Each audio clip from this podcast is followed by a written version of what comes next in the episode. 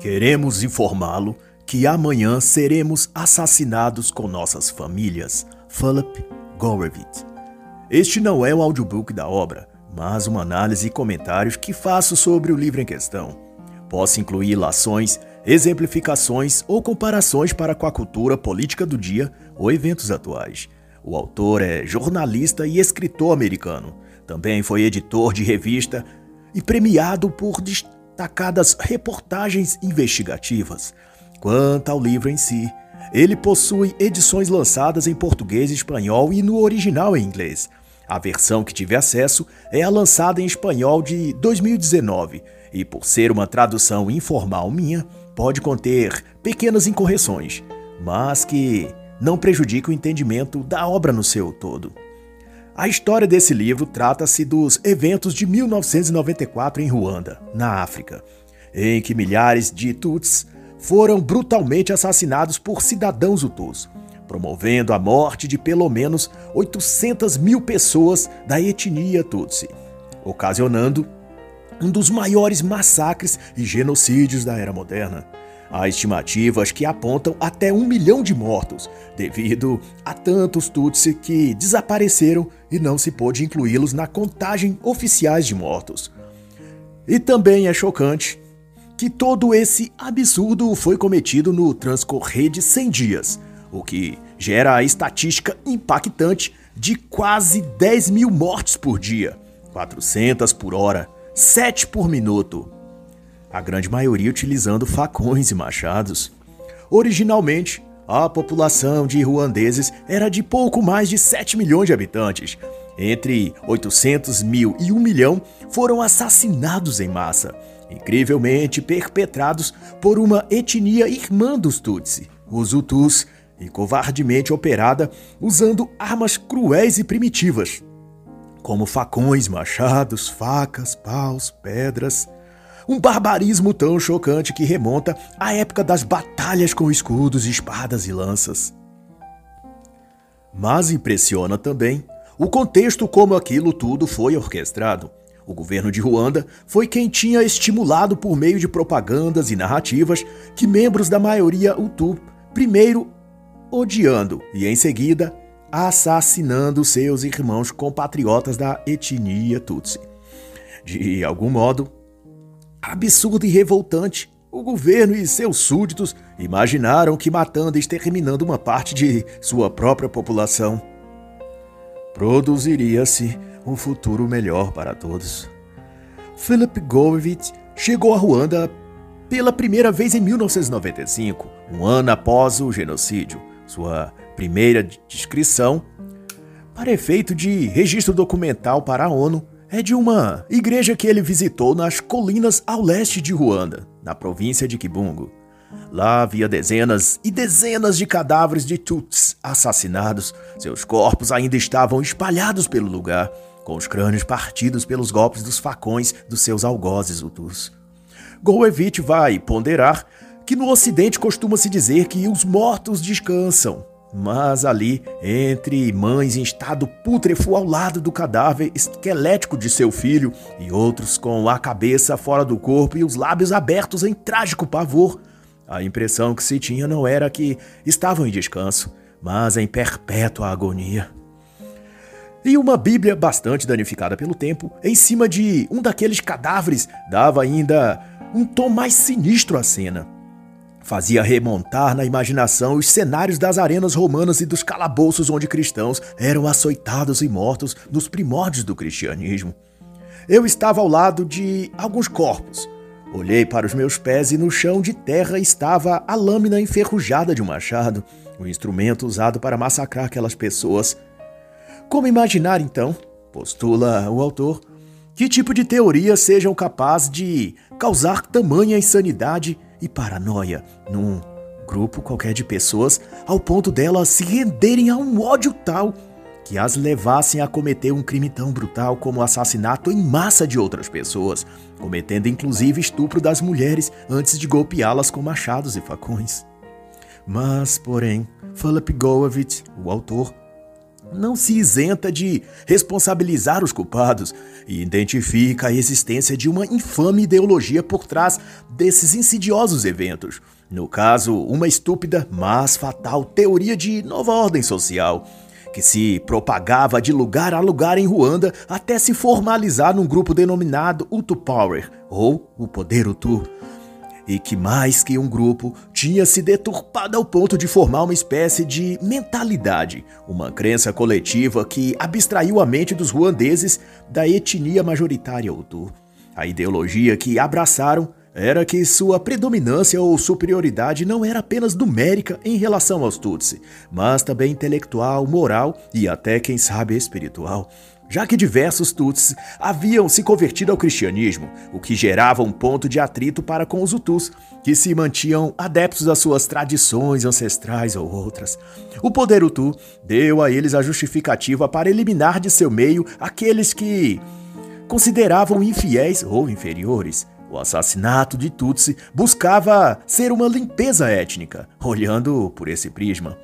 Mas a coisa toda acabou se revelando tão macabra e maquiavélica que duvido muito que, quando aderiram a essas concepções, os próprios Hutus, em sua maioria, chegou a imaginar que acabaria eles assassinando ou vendo seus comparsas étnicos assassinarem os próprios colegas de escola, vizinhos e até antigos amigos. E Gorevich descreve ainda que todo aquele ocorrido parecia ao fim tão surreal que, em certa medida, algozes e vítimas não tinham uma ideia clara de onde aquilo tudo os levaria. Muitos eram amigos ou até parentes por afinidade, logo, ainda que os Tuts viam as propagandas estatais fomentando a rivalidade e alimentando o ódio entre o Tus e Tutsi, olhando assim parecia que não chegaria ao nível que chegou.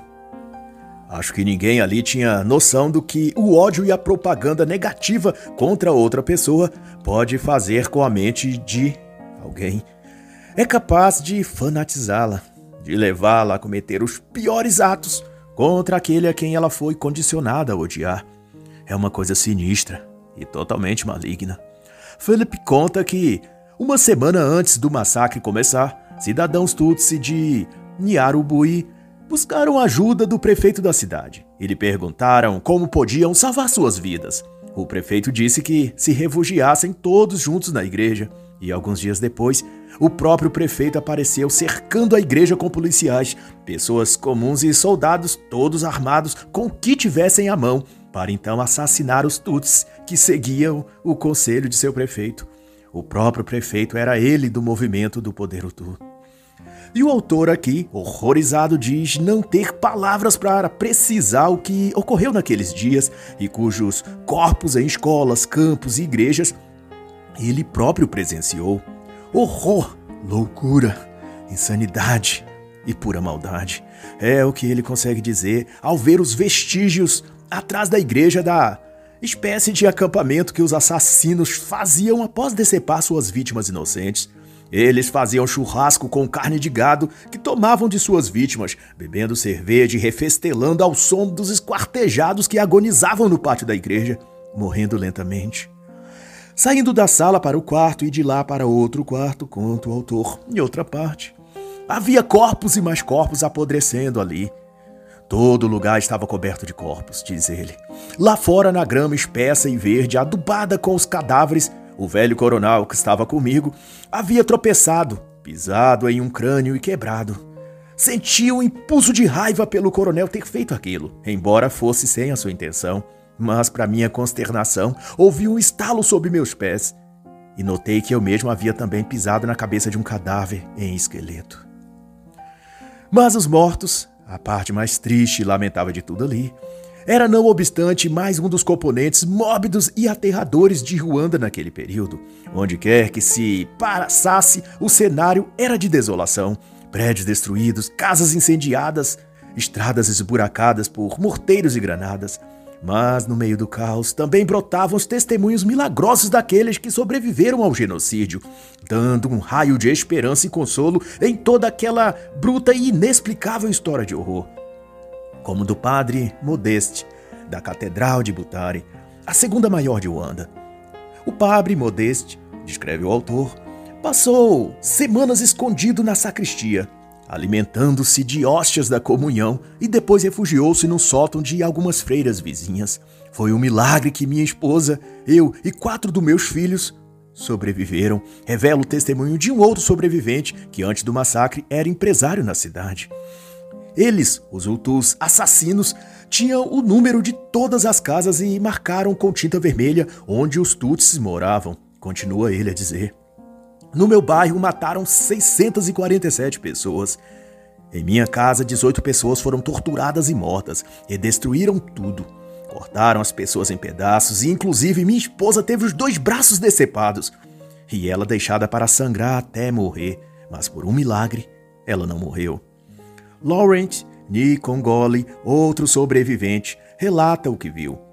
Em Cassiuru, os Hutus chegaram a matar 4 mil Tutsi. Os soldados Hutus traziam Tutsi de vários lugares, faziam-os sentarem-se na rua juntos e explodia uma granada no meio deles e comovente e pesaroso que muitas daquelas pessoas amarradas e ajoelhadas, prestes a serem explodidas, apenas diziam: Vamos rezar enquanto eles nos matam.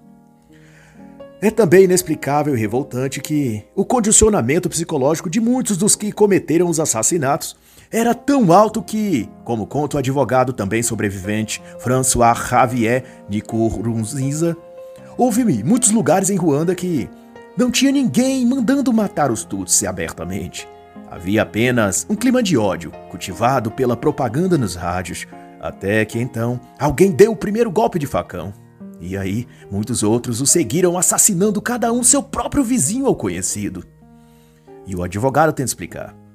Você pega um povo pobre e ignorante, lhe dá uma carga de ódio e diz que aquele tal é o culpado por sua pobreza e infelicidade. É isso que faz de pessoas comuns assassinos brutais e desalmados. É que no fundo não acham que estão matando pessoas, mas livrando o mundo de seres maus. Eles são o bem, eliminando o mal em nome de uma vida melhor para todos. E assim o trabalho era feito. A limpeza étnica em que o facão e o maso, um bastão cheio de pregos, faziam o serviço de purificação social, eliminando os humanos impuros e preparando o mundo para os melhores e mais dignos habitá-lo. E que na diabólica ideologia deles eram eles, os próprios e prestigiosos Hutus. Em Niarubui, até as imagens de esculturas dos santos na igreja foram decapitadas, conta-nos também o autor. E outro relato é assombroso ao extremo, não porque diverge na crueldade ou métodos de assassinar os Tutsi. Tudo isso é igual a diversos outros ocorridos naqueles 100 dias tenebrosos. Dessa vez, o que destaca não é o que ocorreu, mas quem eram os envolvidos. E assim, narra-se que havia em Mugoneiro uma predominância de cristãos protestantes, enquanto que Ruanda era predominantemente católica. Em Mugoneiro eram quase todos protestantes, ou evangélicos, como se diz no Brasil. Lá ficava a sede da missão da Igreja Adventista do Sétimo Dia, um amplo e bem organizado complexo que reunia uma enorme igreja, uma capela menor, um berçário, uma enfermaria e uma ampla e moderna unidade hospitalar. E nesse hospital, Samuel Nidadi de Mana trabalhava como enfermeiro desde 1991 até aqueles fatídicos dias. Nos dias de abril de 1994, anteriores ao grande morticídio, Samuel tinha notado muita movimentação nos escritórios do governo na cidade, de membros do Poder Utu. Eles iam e viam o tempo todo, informa o sobrevivente Samuel. Que conta também que, nesse período, haviam muitas mensagens no rádio inflamando os Utus contra os Tutsi. Chamava-os de inimigos. Num desses dias, ele viu um desses grupos do poder Utu organizando a população e com presença de algumas de suas lideranças. Ele sentiu uma atmosfera hostil mais que o comum e pressentiu que algo de muito grave estava para acontecer. No trabalho, ele viu que todos estavam apreensivos e arredios, e o pastor local, o Dr. Gerard, filho do presidente da igreja adventista dali, que se chamava este de pastor Elisafa, aconselhava a todos os Tutsi a permanecerem no complexo adventista e reunidos. Aos poucos, no entanto, foram chegando ao hospital centenas de pessoas Tutsi decepadas de pernas, braços ou feridas de estilhaços de granadas ou queimadas, e cada um desses feridos contavam a grande mortandade que os Hutus estavam operando na cidade por toda parte. Em 12 de abril, afora os feridos, muitos que fugiam dos assassinos tinham se refugiado no hospital e na igreja. Eram umas duas mil pessoas. Os Hutus cercaram todo o complexo e cortaram o abastecimento de água. Nesse íntere, o Dr. Gerhard e seu pai, o pastor Elisafá, retirou de lá o restante de Hutus que estavam em tratamento no hospital, cuidando para que fossem levados a outros lugares na cidade. E nessa hora foram vistos claramente entre os membros do poder Hutu e dos milicianos que estavam ali para assassiná-los. E entre os que se abrigaram ali, muitos deles cristãos, perguntavam uns para os outros: onde estava o temor de Deus daqueles seus líderes espirituais, o Dr. Gerra e seu pai, o pastor Elisafá? E na manhã do dia 15 de abril, já quatro dias trancados ali completamente em pânico e tormento psicológico, eles foram por fim avisados de que o hospital e a igreja seriam atacados na manhã seguinte. Desesperados, sete pastores que também estavam ali entre os desolados, porque eram Tutsi e também contados para serem assassinados, sentaram-se e escreveram cartas para o prefeito e para o seu superior, o pastor presidente Elisava, implorando por ajuda. E foi o Dr. Gerard, também líder deles, quem lhe trouxe a resposta. No sábado, dia 16, às nove da manhã, vocês serão mortos. A solução para o vosso problema é essa: vocês morrerem. Manasseh, outro sobrevivente e que tinha sido colega de trabalho de Samuel, só não foi assassinado porque ficou escondido na casa de um dos médicos Hutus que atuavam no hospital. Ele e o médico tinham desenvolvido uma amizade, por isso o médico o escondeu em sua casa naquele mesmo complexo, mas um pouco afastado. Ele relembra, contando o ocorrido a Philip Goldridge, que chegou a ir ao hospital horas antes do massacre e ver os pastores se consolando os fiéis e dizendo que se preparassem para morrer. Os invasores entraram então para o desfecho pretendido, e de lugar a lugar do complexo, primeiro a capelinha, depois a escola e em seguida o hospital, os Tutsi refugiados eram assassinados por tiros, facões e bastões com pregos na ponta. Na província de Kibui, outra região de predominância evangélica ou protestante, haviam 250 mil Tutsi. Um mês após ter iniciado o massacre, eram apenas 50 mil, ou ainda menos. Todo o resto haviam sido mortos. Mas ainda na missão adventista de Muconeiro, Samuel conseguiu evadir e esconder-se num porão. 24 horas depois se embrenhou na mata e seguiu até chegar à aldeia vizinha de Murambi, onde encontrou um pequeno grupo de sobreviventes. Esses escondiam-se também numa igreja adventista. Mas, para o pavor de todos, o Dr. Gerard e um comboio de Hutus armados chegou ao lugar e também perpetrou o caos. Foram mais tiros, mais golpes de facão e de bastões e mais um monte de mortes. Manasseh, que estava também entre eles, já tinha perdido a esposa e os filhos assassinados na missão adventista no primeiro ataque. Mas uma segunda vez, ele sobreviveu ali em Mugoneiro, fugindo para as montanhas para um lugar chamado Biceceiro, onde ali nas cavernas muitos Tuts se tinham feito uma frente de defesa contra os ataques Hutus. Ali os ataques foram tão cruéis e covardes que, além de tudo que já usavam para assassiná-los, dessa vez também inovaram usando longas varas de bambu afiadas, imitando lanças mortais. Quando capturavam pessoas vivas, cortavam os tendões e os deixavam sangrar até a morte, e muitas vezes os cães começavam a devorá-los antes mesmo que morressem completamente. Quanto ao enfermeiro Samuel, depois de escapar das montanhas de Viceceiro, ele desceu até o lago Kiyu e de lá para o Zaire, correndo para tanto muito risco em todo o percurso. Conquanto a Manasseh, ele lutou em Biceceiro nas montanhas até ser ferido e refugiar-se numa caverna, e depois de alguns dias conseguiu atravessar o rio e continuar sua fuga. O autor lembra, Doravante, que toda essa amargura produzida aos Tutsi foi construída a partir de uma série de difamações e campanha para demonizar os Tutsi.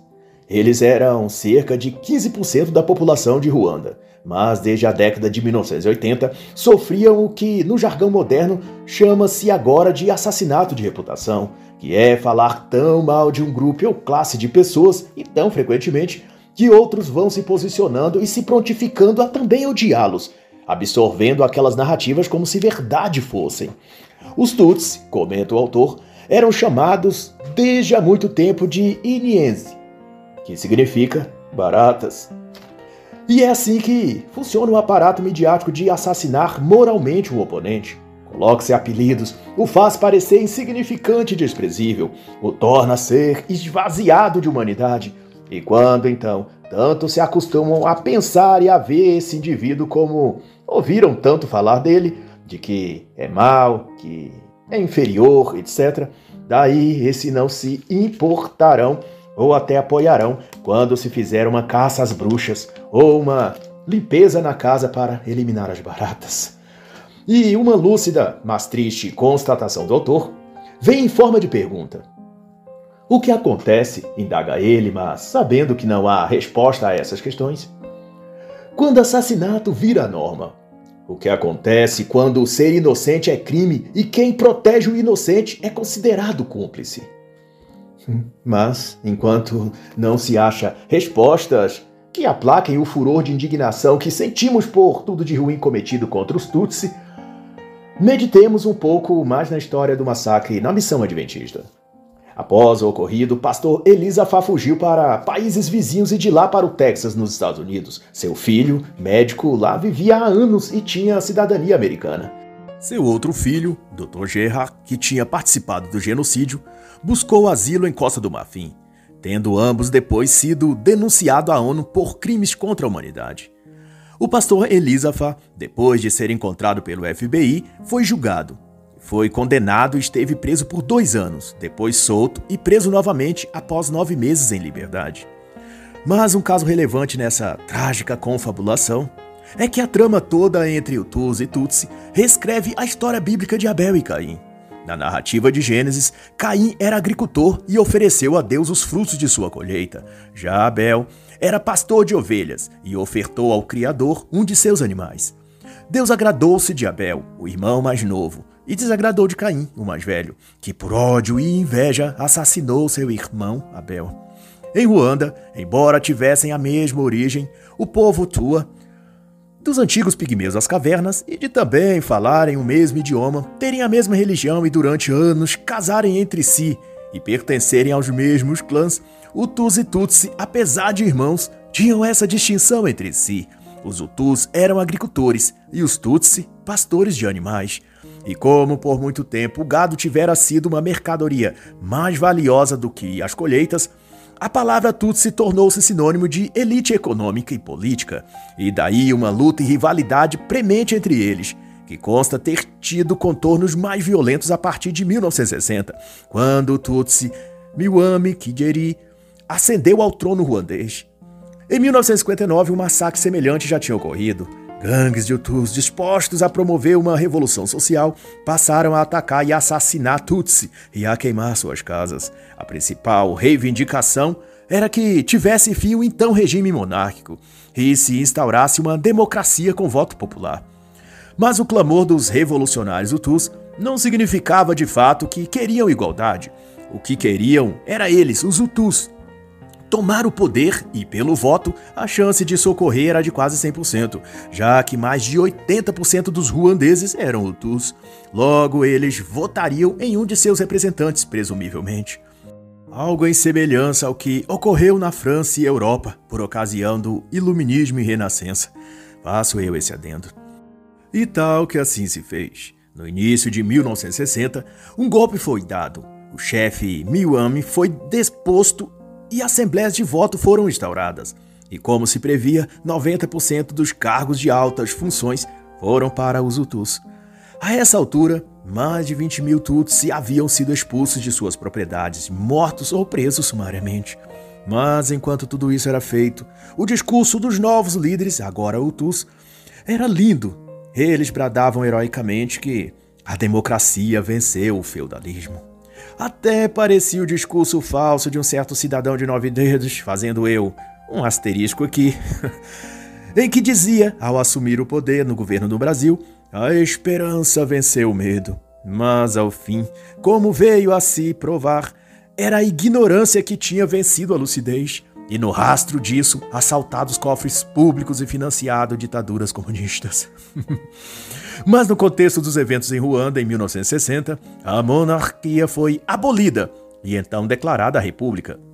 Meses depois, tardiamente, a ONU viria a reconhecer que a Revolução Ruandesa não tinha estabelecido uma democracia, mas uma ditadura racial de partido único, os Hutus. E desde então, sempre quando um líder Hutu está perdendo apoio e correndo o risco de perder o poder, ele suscita os Hutus contra os Tutsi, alardeando para algum golpe imaginário dos Tutsi contra a democracia. E assim, ganha mais algumas migalhas de suporte para empreender mais uma rodada de tirania, extermínio e opressão contra os perseguidos Tutsi. E assim, à custa da hipocrisia e simpatia forçada, ele ganha mais algum tempo no cargo. Em 1963 e 1964, outro genocídio de Tutsi fora perpetrado. Dessa vez, 14 mil Tutsi foram assassinados e também por golpes de bastões e lanças.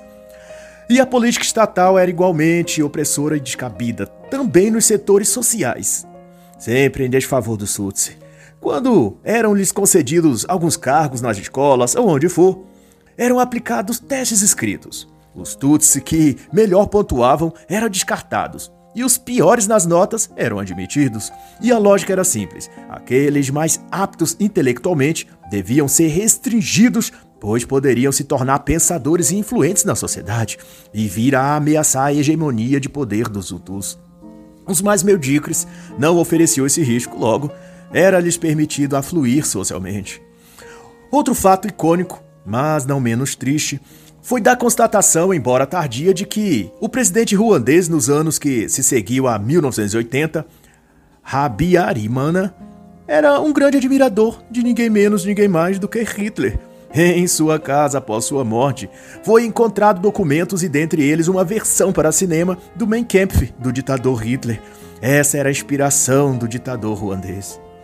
Afora isso, e de volta à temática do genocídio ocorrido em 1994, foi o ápice de um escalonamento de circunstâncias e sentimentos que foram previamente elaborados e tratados pela mídia, o rádio e jornal impresso, que era o que se tinha em Ruanda na época, e o destaque negativo vai para o jornal Cangura, que não por acaso quer dizer acórdio, e trazia sátiras e acusações contra os Tuts, que não obstante era financiado pelo governo e sua ênfase era pregoar a ameaça dos supremacistas Tutsi, que colocavam em perigo a democracia e o Estado.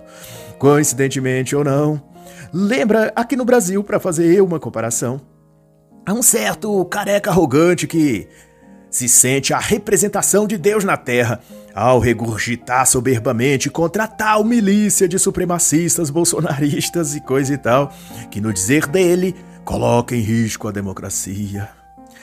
E no caso de Ruanda, o jornal circulava gratuitamente sobre os cursos do governo, o que deixa claro a quem e a que servia a demonização dos Tutsi, já que o governo era todo Hutu. Essa publicação, no entanto, era tão perversa e dissimulada que ainda em 1990 chegou a conceber o Credo da Fé Hutu, dando um arco de religiosidade à discriminação dos Hutus para com os Tutsi. No artigo veiculado no jornal, foram escritos os Dez Mandamentos Hutu, que visava elaborar uma doutrina de pureza Hutu, algo bem característico da percepção nazista de Hitler quanto à tese de raça superioriana. Estimulados por isso, em 1991, assassinatos locais esporádicos de Tutsi eram feitos esporadicamente à revelia ou não do governo. Bastava um Hutu desejar e ele organizava um grupo de Hutus bêbados e entediados e eles próprios aplicavam algum morticínio contra uma família Tutsi. E outra similaridade com o Brasil na questão política era que durante o desenrolar daquele jogo de manipulação do rádio e jornais, o discurso ideológico em 1991 em Ruanda era o jargão nós contra eles. O governo tirânico e extremista vivia a se refugiar nessa falácia ideológica para justificar sua opressão aos Tutsi, que seguia sendo mortos, presos e torturados. O debate democrático, conta-nos o autor, passou a ser um mero pretexto para polarizar o discurso e acusar o outro lado daquilo que ele próprio estava a fazer, que nesse caso e naquele momento e circunstâncias eram Hutus oprimindo Tutsis. Em 1992, revela o autor outra parte tenebrosa dessa história. Soldados Hutus visitaram a casa de Boaventura Niibizi, um funcionário graduado de uma agência para desenvolvimento internacional que prestava serviços para os Estados Unidos. Mas Boaventura e sua esposa eram Tuts. E ele mesmo havia anteriormente sido preso e torturado, só não sendo morto devido à intercessão da Cruz Vermelha Internacional. Mas seguia sendo vigiado de perto. Esse dia, ele estava ausente e os cruéis revolucionários invadiram sua casa. Amarraram seus funcionários e colocaram uma granada no berço do seu bebê de nove meses de idade. Foi um milagre que o artefato não detonou a tempo de Boaventura chegar. E era assim, conclui Philip Gowevich. Um ataque aqui, um massacre ali. Enquanto os que faziam a violência se auto-indulgenciavam dizendo que apenas defendiam o país, que eram os defensores dos ruandeses. Deus do céu, parece a novelinha do STF dos lacradores do ódio do bem no Brasil de 2022. Eles atacam, perseguem, cancelam e praticam assassinato de reputação, mas fazem cara de anjo e voz meiga para dizer nas redes sociais que são vítimas do fascismo bolsonarista. que merda, né? e essa é a definição do autor. Os massacres do início dos anos 1990 podem ser vistos como ensaios para o que os defensores da supremacia Hutu chamaram de solução final em 1994. E também nos mostra o autor que, muito embora setores militares do governo Hutu e o franco movimento paramilitar Poder Hutu, ou Hutu Power, como era chamado, promoveram constantes ataques e assassinatos sistemáticos aos Tutsi. Diante das agências internacionais da ONU e Estados Unidos, o governo de ocasião fazia coro com a parte da população Hutu para dizer e enfatizar que eles é que eram vítimas do ódio e discriminação Tutsi. E nesse jogo de vitimismo, para usar termos do autor, era um grande teatro de fingimento que era embasado em provas plantadas e fatos isolados e premeditados, como, por exemplo, atacavam Tutsi ou promoviam humilhações ou os deixavam acuados numa vila. E quando os Tutsis dali reagiam para defender suas mulheres e filhas que eram também estupradas, a mídia do governo usava um e outro Hutu ferido como álibi de seu discurso de que os Hutus eram vítimas do ódio Tutsi. E isso justificava então aos observadores cegos da ONU a reação de defesa aos Hutus contra essas alegóricas campanhas de ódio dos Tutsi. Mas o pior cego é o que não quer ver. E no caso dessas falsas narrativas, todo o aparato internacional tinha mais do que necessário para investigar e discernir a verdade da mentira naquilo tudo. Mas, todavia, havia também muita jogada ensaiada entre o governo local e aqueles que faziam a ponte entre as agências do governo estrangeiro, que, à época, eram em primazia da França, da Bélgica, Suíça e África do Sul, além da própria ONU. Havia um forte mercado negro em Ruanda, de tráfico de armas e drogas, setores da alta patente militar ruandesa tinham eles amplas plantações de cannabis nas montanhas, o que movimentava interesses comuns entre supostos apoiadores estrangeiros e o governo ou setores do governo e do exército ruandês. Mas quem acha que a coisa era simples? Golevich explica que ali havia uma colcha de retalhos onde cada emenda tinha seu próprio interesse particular. Havia o exército oficial do governo, aliado à milícia armada do poder Hutu, ambos formados por ruandeses da etnia Hutu predominantemente. Havia também a Frente Ruandesa para a Libertação, um grupo também armado de paramilitares, composto por Tutsi querendo vingar dos ataques Hutus e dissidentes do Sudão ou de outros lugares que por diversos fatores também foram vítimas dos Hutu Powers. E na outra ponta estava uma tropa mista militar, que reunia franceses e expatriados ruandeses, representando os esforços humanitários internacionais para pacificar, entre aspas, a região. Mas no fim, a soma geral das partes, todos matavam todos, e os Tutsi eram os que viravam o alvo preferido, recebendo os golpes e ataques de todos os lados. Havia recorrentes casos, e para pontuar uma exemplificação desse fogo cruzado, conta o autor que, às vezes, a tropa francesa chegava a uma vila e expulsava os inimigos Hutus que estavam ali, assassinando os moradores Tutsi. Esses franceses seguiam então para outra vila e recomendavam aos moradores que esperassem o resgate francês que viria logo atrás com veículos maiores para levá-los todos. Pouco depois, chegavam ao lugar carros estampados à bandeira francesa e chamando os moradores a se reunirem na rua à frente deles. E quando assim era feito, crendo a população que era um resgate francês, eram todos recebidos com saraivadas de bala, porque eram soldados Hutus simulando serem da França com bandeiras falsas para enganá-los. E à medida que isso ia se repetindo, eles pararam de querer ser resgatados, e quando chegavam os verdadeiros libertadores, eles fugiam e se escondiam ou reagiam atacando com pedras e paus aqueles soldados que vieram de fato ajudá-los, pois não sabiam mais se era ou não uma armadilha. E o saldo disso era que os Tutsi não pediam mais para serem protegidos, e nem as forças de libertação estrangeiras tinham mais vontade de salvá-los. Uma mútua frustração que deve ser também creditada na conta dos revolucionários Hutus.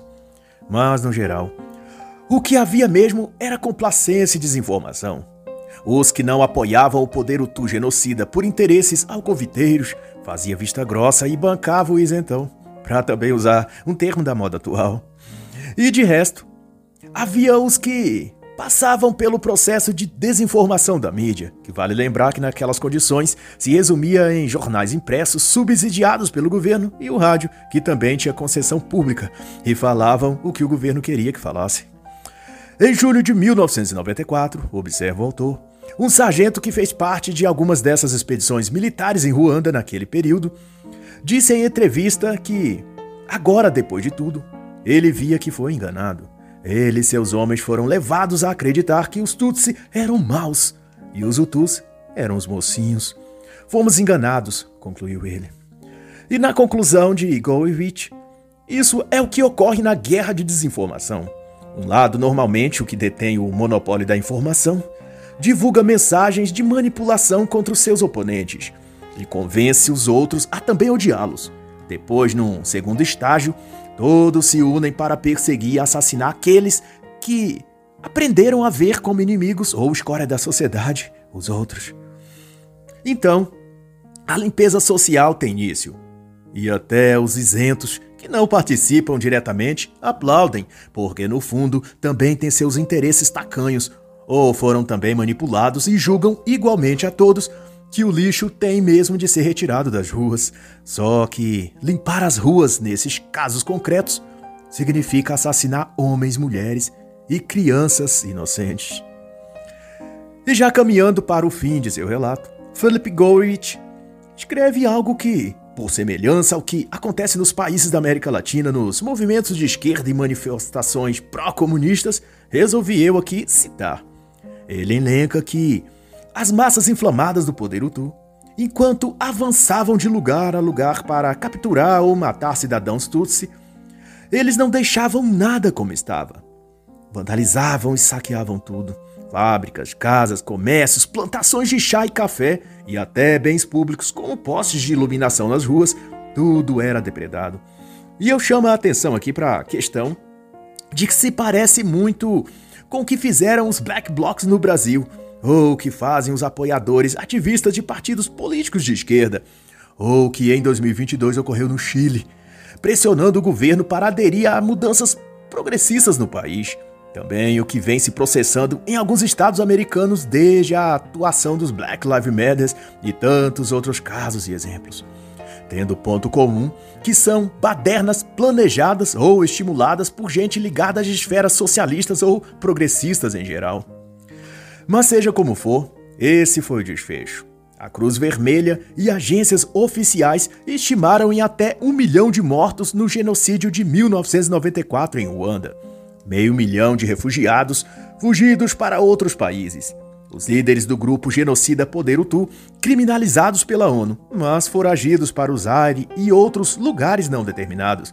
A ONU e um corpo humanitário internacional, distribuindo alimentos e remédios para consolar os aflitos em campos de refugiados, e uma mídia empenhada em virar a página, falar de outras coisas e fazer de conta que tudo aquilo for apenas um pesadelo ruim e que ela, a mídia de rádio e jornal impresso, nunca ajudaram genocidas e nem tomaram parte ideologicamente nos massacres. Foi tudo um grande sonho ruim. É nisso que você e todos os ruandeses e pessoas do mundo devem pensar. Simples assim. Mas para aqueles que, tocados por Deus, em suas almas sabem que não se deve culpar os inocentes e nem inocentar os culpados, e que o mal tem de ser denunciado como o mal que é, sem máscaras, disfarces e sem relativismos, o mal é o mal e pronto. Para esses, os que não se isentam de denunciar as obras das trevas, segue o texto da carta que os cristãos que estavam na igreja em Mugoneiro, cercados e jurados de morte, escreveram. A carta foi endereçada ao pastor presidente da congregação e ao prefeito da cidade, e retornou com a resposta de que, ao amanhecer, eles seriam mortos com seus familiares e amigos. E sem socorro, sem justiça e abandonados por seus líderes políticos e religiosos, eles só tinham a fé e a oração. Mas em sua carta, que deu título a esse livro, está a força de uma voz silenciada, mas cuja mensagem contra os tiranos do mundo nunca irá se calar. Caro diretor espiritual, como está? Desejamos que você permaneça bem com todos esses problemas que enfrentamos. Queremos informá-lo que amanhã seremos mortos com nossas famílias. Por isso, pedimos que interceda por nós com o prefeito. Acreditamos que, com a ajuda de Deus que lhe confiou o cuidado deste rebanho que vai ser abatido, sua intervenção nos será de grande ajuda, assim como os judeus foram salvos por Esther. Essas foram as últimas palavras escritas desses humildes cristãos. E todos eles foram assassinados naquele dia. E aqui minha homenagem e reconhecimento aos irmãos que, em desespero e abandono, escreveram a carta e que Deus a fez chegar a nós para nos servir de alerta, para que não seja esse o nosso futuro nos próximos anos. Meus préstimos, então, a Ezequiel Semugesh, Isaca Rocondo, Sete Riuaniabo, Eliezer Seromba, Sete Sebirri, Jerome Kakiwaya, Ezequias, Sigirin Shuti, e a todos os anônimos assassinados em Ruanda. E está escrito: Eu sou a ressurreição e a vida. Aquele que crê em mim, ainda que morra, viverá. João 11, 25. E assim encerra a análise da obra Queremos informá-lo que amanhã seremos assassinados com nossas famílias. De Philip Gorevich.